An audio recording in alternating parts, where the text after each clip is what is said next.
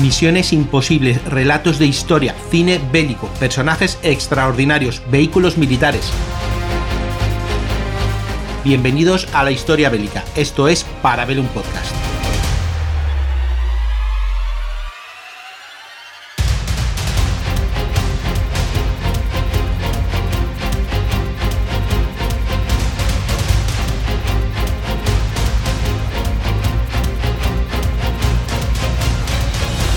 Durante la Segunda Guerra Mundial, eh, los portaaviones británicos y norteamericanos, los atendidos y preparados para el combate naval, no los de transporte. Bueno, pues estos portaaviones, como digo, tenían una media de entre 20 a 30 mil toneladas.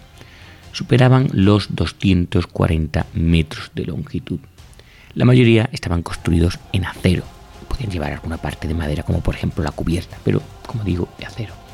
Pero, ¿qué pasaría si dijera que un extravagante inglés ideó un plan para un portaaviones de atentos 2,2 millones de toneladas? Su peso habría sido abrumadoramente hecho en hielo, en un hielo artificial llamado Picaret. Y es que Geoffrey Pike bautizó su fantasía con el nombre de Proyecto Habacuc, una referencia bíblica a su ambicioso objetivo. Mirad, dice Habacuc 1.5.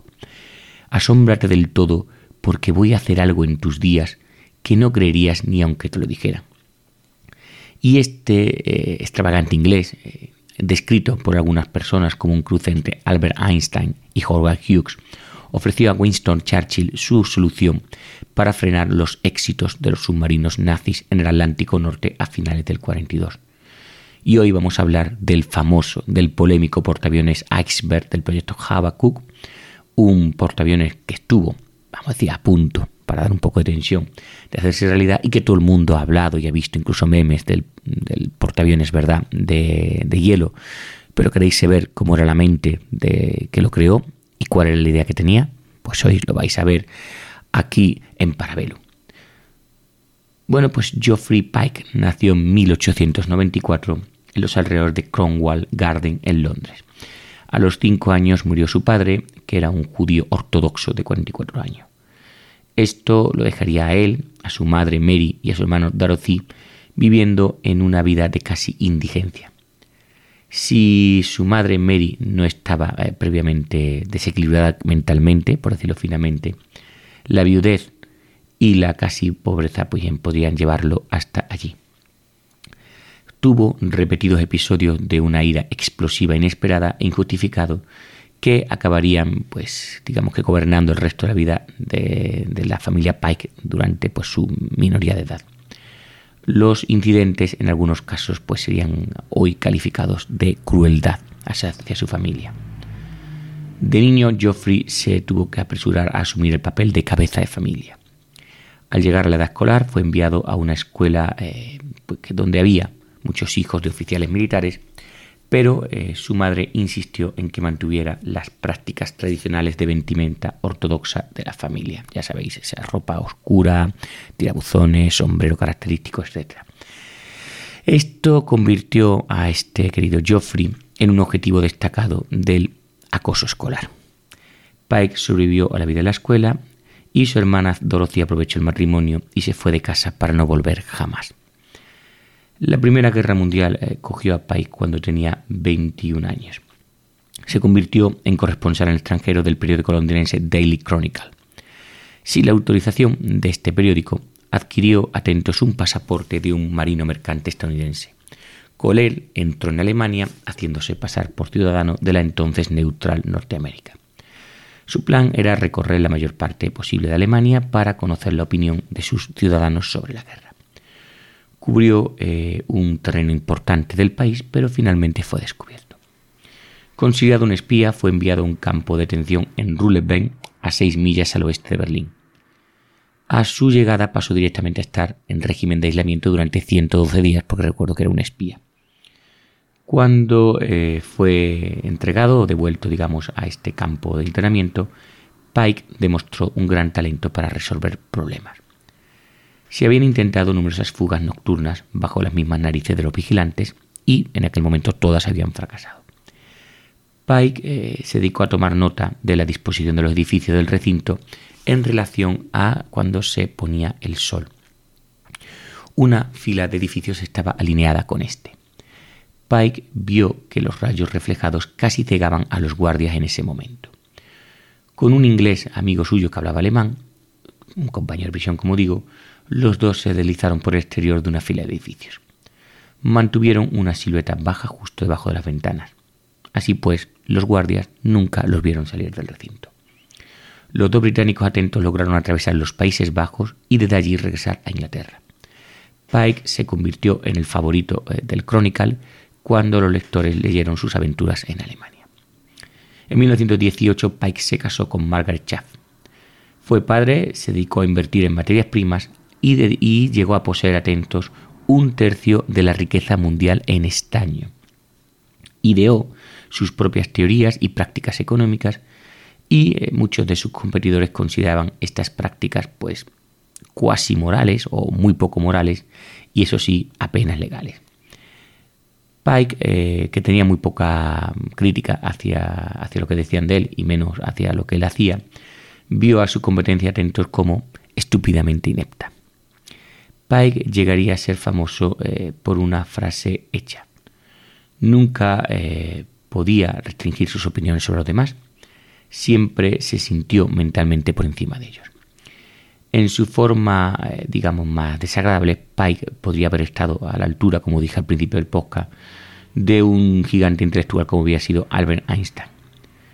Al mismo tiempo podía dejar a la gente maravillada por la sencillez de su genio y al mismo tiempo pues la alineaba y ofendía totalmente. Su mente, digamos, eh, tenía eh, vívidas e imaginativas maravillas y creaba continuamente todo lo que le pasaba por su cabeza. Un, un aspecto de la personalidad de Pike que le independizaba o que le dejaba fuera de la mayoría de los demás era su hipergrafía. A ver, si no sabéis lo que es la hipergrafía, es la necesidad impulsiva de escribir en cualquier trozo de papel que cayera en sus manos, ya fuera de día o de noche. La necesidad de escribir consumía toda su vida. Cualquier idea que se le ocurría la tenía que escribir. La epigrafía le perseguiría hasta el día de su muerte, la que hablaremos al final del podcast. A partir del papel las ideas eh, se trabajaban, ya fuese hacia crear alguna aplicación práctica o ya sea algo que no servía, una teoría, o simplemente una idea bizarra. Quienes eh, conocieron a Pike, quienes lo trataron, utilizarían palabras para escribirlo como quejumbroso, extravagante, desorganizado, excéntrico, estirado y altivo, si tenían que describirlo. Pike eh, demostraría su dominio de un pensamiento no tradicional cuando su hijo alcanzó la edad escolar en 1926. Abrió una escuela bajo su propia mentalidad. En ella se evitaba la enseñanza tradicional los maestros, los profesores eh, aspirantes, pues eran contratados bajo criterios específicos. Primero, las influencias de cualquier enseñanza religiosa eh, estaba totalmente prohibida en las clases. La educación debía ser eminentemente práctica, ¿vale? Tenía que ser una cosa en que los libros de texto pues fuesen lo menos. Así pues, era una enseñanza totalmente novedosa. El niño, por ejemplo, dicen que encontró un camino por debajo del edificio y procedió a rastrear el laberinto de tuberías y clavedos eléctricos. Al descubrirlo, eh, su lección o la lección que aplicaron los docentes fue los efectos de la gravedad sobre el flujo del agua, fontanería, integridad estructural de los edificios y la electricidad. Así que eso es lo que enseñaba si un niño, pues como digo, encontraba un hueco debajo del edificio. A este niño además no se le aplicó ninguna medida disciplinaria. En el patio del recreo, los balancines, los tenían ganchos incorporados bajo los asientos. Así, un niño podía añadir y ajustar los pesos y conseguía, digamos, unos viajes más emocionantes. De este modo, pues se les introducía en la ingeniería y en el concepto de punto de apoyo. Si un niño tenía una mascota, que por desgracia moría, los docentes le animaban a traer el animal fallecido para diseccionarlo y determinar la causa de su muerte. Y así teníamos una clase de anatomía animal. Evidentemente creo que al niño le harían mucha gracia ver cómo su animal era destripado. A finales de 1928, Pike era pues, un producto económico del momento, es decir, era estable económicamente, productivo, pero como digo antes, pues yo creo que tenía que ver mucho con el tema del boom de las inversiones, ¿verdad? Bursátiles, porque si era propietario de un tercio del estaño, pues qué quiere que os diga, me suena a mí a un poco de especulación. Y bueno, eh, Pike, que como digo, eh, llegó a formular el Pike Rate, del que ya voy a hablar, pues eh, se vio involucrado o se vio afectado, evidentemente, por el desastre de la caída de bolsa del 29 que dio lugar a la Gran Depresión. Pike, como se estaba dejando caer, pues lo perdió todo en la depresión. Esto incluía pues sus lazos familiares inmediatos. Una severa depresión empezó a consumirle se trasladó a una existencia de ermitaño en Surrey, en Inglaterra. Como otros genios han demostrado en esta situación, su higiene personal prácticamente desapareció. En su vivienda no se tomaba tiempo para limpiarse ni a él ni a su propia casa. Resulta que empezó a tener por todo su cuerpo golpes y magulladuras por tropezar o chocar continuamente con los muebles o con la basura que iba generando. La única eh, cosa que le quedaba sana era su hipergrafía. Y también, eh, digamos que una misteriosa y anónima joven que fue contratada como ama de llaves y secretaria. Pai, digamos, que existió o tuvo una vida de eremita casi la totalidad de los años 30. Mientras tanto, esa mente que iba a crear el Pryket, el pues eh, seguía generando ideas simples que muchas veces se convertían en aplicaciones complejas. Mientras nuestro país, España, estaba atormentado por la guerra civil, a Pike se le ocurrieron ideas para compartir con los españoles que luchaban contra pues, con el gobierno nacional y contra los alemanes e italianos. Una de ellas era utilizar el musgo Sfagnum, perdonadme, no, no domino mucho la determinación, Sfagnum, como un apósito de emergencia para días de combate. También eh, se ocupó de las motocicletas del momento, pero desde una perspectiva totalmente diferente.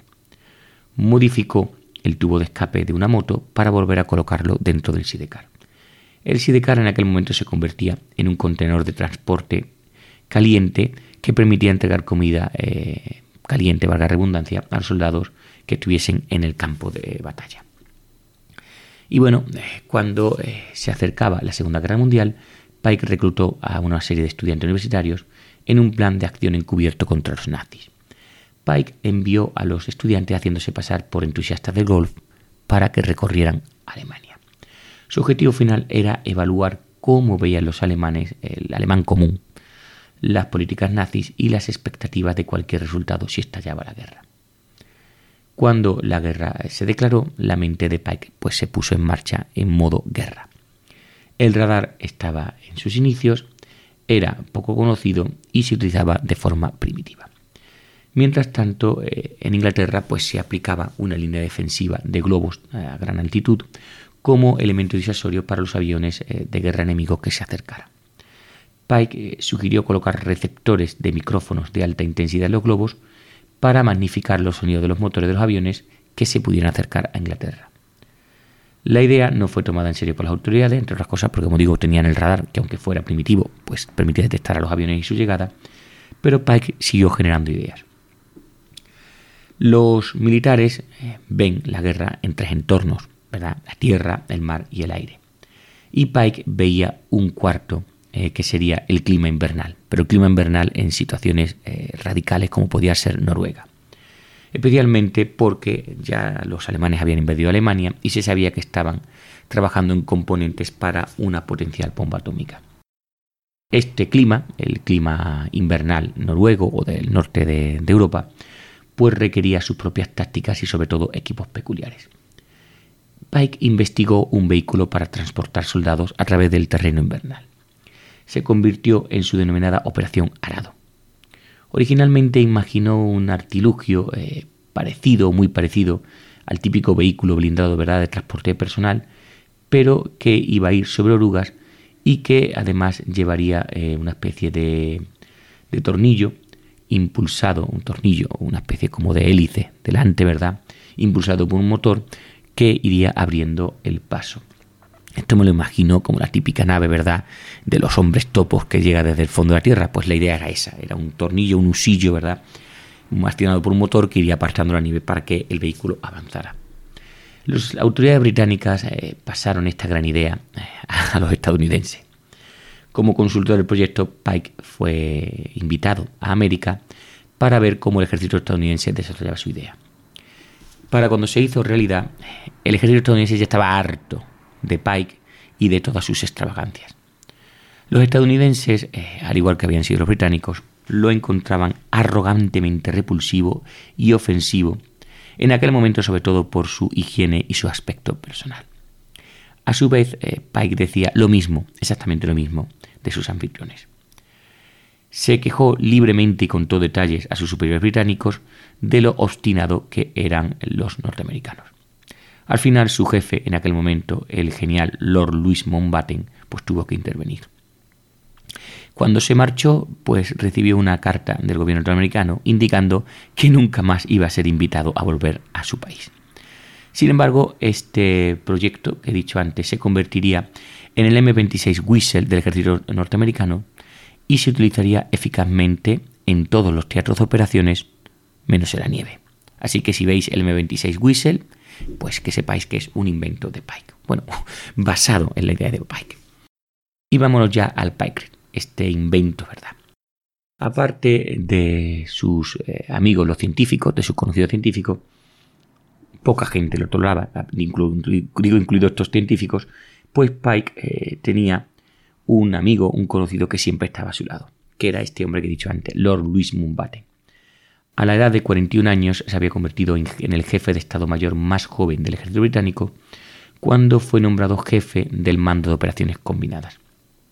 De media, sus oficiales eh, superiores, es decir, los oficiales que estaban bajo su mando, tenían al menos 10 años más, y esto siempre pues, es extraño, y más en el ejército británico.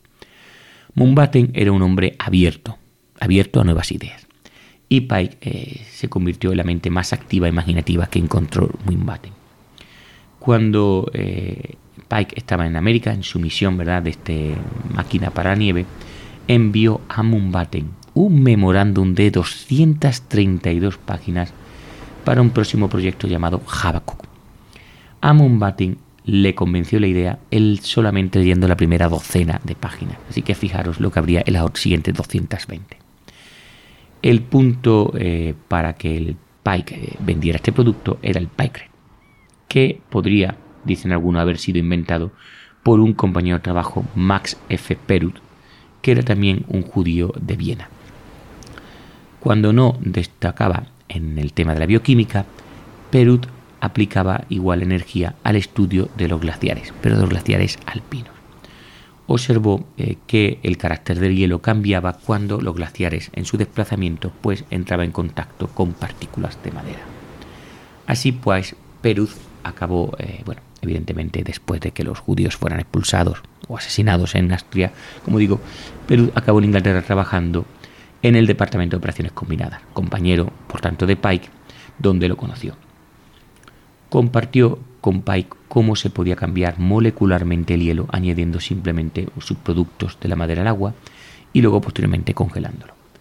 En su taller de, de un sótano de una empresa cárnica en Londres, la mezcla se combinó en una nueva aleación con una resistencia a cualquier tipo de, presión, incluso de tracción, más allá de lo imaginable hasta el momento que pudiera hacer el hielo. Para que os podáis ver eh, una idea, se mezclaba un 15% de pulpa de madera y un 85% de agua, se vertía en un molde y allí se le daba la forma y el grosor deseado. Los subproductos de la madera lo que hacían era reforzaban el hielo lo aislaban e incluso hacían que flotara mejor si puede ser el hielo. La combinación era casi impermeable a los golpes. Curiosamente seguía siendo susceptible, eso sí, a la hoja de una sierra. Era más fuerte que el hormigón y la mezcla se llamó Pike incorporando pues el nombre de nuestro querido Pike al invento. Y así vamos a ver cómo surge el portaaviones de Pike. La siguiente cuestión giraba en torno a qué hacemos con este descubrimiento. Vale, ya tenemos el Pycret, ya tenemos este material tan maravilloso, ¿qué hacemos con él? Y se decidió intentar hacer un buque con él. El primer ministro Winston Churchill ya tenía esa idea en mente. A finales del 42, los submarinos nazis asolaban los barcos mercantes aliados en el Atlántico Norte. Desesperado, Churchill eh, concibió un remedio descabellado. Tomar los enormes icebergs de la misma naturaleza, de los que se desprenden ¿verdad? en el Polo Norte, alisarlos para hacer pistas de aterrizaje en el Atlántico Norte y desde allí pues utilizarlos para dar cobertura aérea a los convoyes. La visión, en la visión de Churchill no se hizo realidad, pero Mountbatten fue apreciando cada vez más la ventaja del Jabaco. Llegó el momento en que se apresuró con entusiasmo a compartirlo con Churchill en una de sus visitas a su residencia privada. Llevó un trozo de picret con la idea de llenar la bañera de Churchill con agua caliente y ver cuánto tardaba el picret en derretirse. El bloque de hielo modificado pareció flotar durante horas sin que le afectara para nada que el agua estuviera hirviendo. Churchill quedó asombrado. Atentos, quería un portaaviones con forma de iceberg fabricado por, su gobierno. Tendría que tener 600 metros de largo, 90 metros de ancho, una profundidad, una altitud de 60 metros y un calado de 45. Su casco y su fondo tendrían un grosor de 12 metros de picre. Este buque sería supuestamente inexpugnable a los proyectiles y torpedos debía ser capaz de soportar olas del Atlántico Norte, que en aquel momento puede llegar a los 15 metros. Debería llevar 200 cazas eh, monomotores británicos, así como 100 bombarderos bimotores británicos. La autonomía en el mar sería de nada menos que 7.000 millas a 7 nudos de velocidad eh, de crucero. Una máquina increíble si se hubiera construido. La infraestructura del buque contaría con un enorme sistema de refrigeración que moderaría constantemente la temperatura estructural del barco. Al final, tonelaje final de hielo, acero, madera y los otros materiales necesarios se calculaba en 2,2 millones de toneladas. En comparación, el buque más eh, grande construido hasta el momento, el transatlántico Queen Elizabeth, no sé si era el más, más grande, pero el que estaba en aquel momento en funcionamiento, solo pesaba 83.600 toneladas. Lo más fascinante de todo es que, cual buque del futuro, este podría regenerar parte de sí mismo. Si se producía un daño significativo a la superficie, había una solución sencilla. Se mezclaba un poco más de solución de Pycrete, se aplicaba en el sitio donde se veía afectada por la rotura, se esperaba que se enfriara por la misma naturaleza del, bloque de hielo donde se estaba produciendo y ya teníamos reparado el, el buque. Había algún problema, eso sí, tonterillas, con la creación del sistema de refrigeración de los motores eléctricos y sobre todo con la dirección cómo movemos 2,2 millones de toneladas de un buque. Todo lo que Churchill tenía que decir sobre estos problemillas era que, bueno, no os preocupéis que el proyecto Habakkuk o los técnicos del proyecto Habakkuk resolverán estas cuestiones. Churchill tenía grandes esperanzas en encontrar una respuesta, como digo, a la amenaza de los submarinos nazis. También esperaba que el proyecto, si se convertía en un buque, eh, pues incluso fuese capaz de bloquear físicamente un puerto enemigo y evidentemente se convertiría en un dique flotante inmenso. El 19 de agosto del 43, durante la planificación, bueno, luego se llamó Operación Overlord, que es como sabéis la invasión aliada de la Europa eh, ocupada por los nazis, Mountbatten aprovechó la ocasión para solicitar al general Sir Alan Brooke tiempo para presentar el proyecto Habakkuk y las maravillas del Packard. Mumbaten se situó en el centro del escenario y explicó la fabricación del Picret y la posibilidad de crear un portaaviones de 2,2 millones de toneladas de hielo. Presentó dos trozos cuadrados de hielo. Uno era hielo normal y corriente y el otro era el Picret. Y anunció que iba a disparar su pistola contra cada trozo. Los presentes se apresuraron a alinearse justo detrás de Mumbaten. Una bala disparada contra el bloque de hielo normal se hizo añicos, hizo añicos el hielo, y lanzó metrallas eh, de hielo por toda la sala, lo lógico. Al dispararla contra el Picret, la bala rebotó por toda la habitación. Un fragmento llegó a atravesar la pernera del pantalón de un agente de policía, bueno, de un agente de un policía militar que estaba en la zona sin que resultara herido. Un fragmento de bala gastada llegaría a rebotar inofensivamente en el hombro de otro espectador.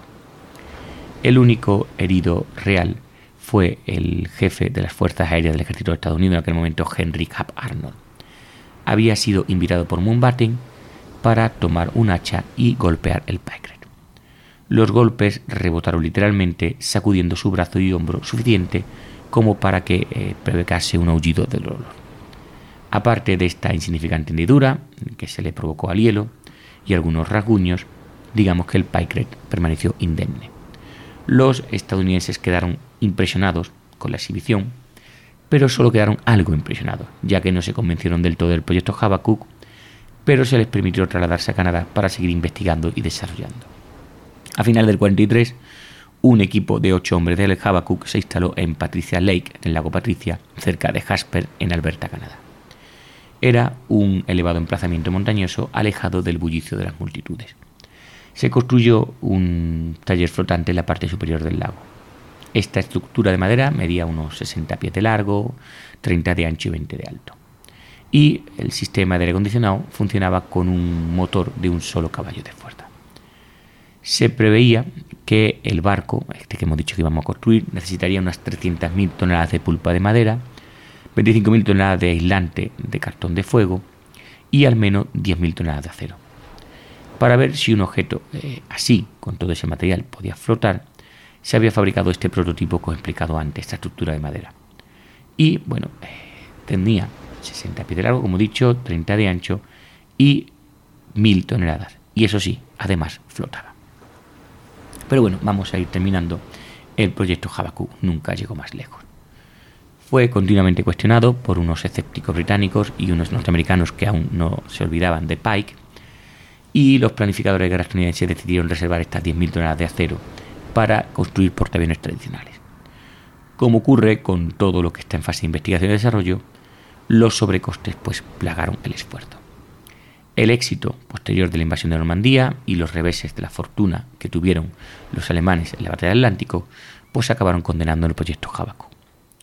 Jeffrey Pike continuó con sus grandes diseños que acabaron por no llegar la mayoría de veces a ninguna parte. Uno de sus últimas grandes visiones fue un tubo neumático alargado unido a los buques de transporte de tropas que pudiesen ayudarle a desembarcar a soldados en las islas controladas por los japoneses. Es decir, un tubo en el que tú entrases en el barco y salieses en la playa directamente. Esta idea directamente no pasó de la mesa de diseño. Después de la guerra, Pike eh, siguió con sus peculiares hábitos mientras escribía, investigaba y planificaba. Parece que la mayor parte ya de su energía la canalizaba en la escritura. El 21 de febrero del 48, a los 54 años, Pike fue encontrado muerto por su casera. La causa de su muerte fue una sobredosis, dice el médico, que intencionada de somníferos. Dicen que seguía escribiendo mientras se desvanecía buscando la muerte. Cuanto más se desvanecía, más garabateaba la escritura. Parecía que estaba abordando un tema que el cual incluso Albert Einstein aún no estaba reflexionando y luego lo haría. Y es que Pike estaba trazando, o dicen algunos, una fórmula matemática para explicar el continuo espacio-tiempo. Quién sabe si no era otra de las locuras de nuestro amigo Pike. Y hasta aquí este pequeño parabellum para explicaros el proyecto Habakkuk, este portaaviones de hielo, pero no, no el iceberg, sino el proyecto de un portaaviones construido ex profeso de hielo. Si os ha gustado Parabellum y los podcasts de la factoría, pues eh, Casus Belli Pod, pues ya sabéis, eh, compartir, comentar, darle un like y hasta otra. Hasta aquí para ver un podcast, un programa semanal de la factoría Casus Belli, producido y editado por Pod Factory. Puedes escucharnos en las principales plataformas de podcast y puedes seguirnos en Instagram y en Twitter o ponerte en contacto con nosotros en parabellum.podfactory.es. Suscríbete para no perderte ni un episodio tema musical de Witch Hunters de Gregoire Lourdes bajo licencia Creative Commons. Te espero el lunes que viene en un nuevo Parabellum.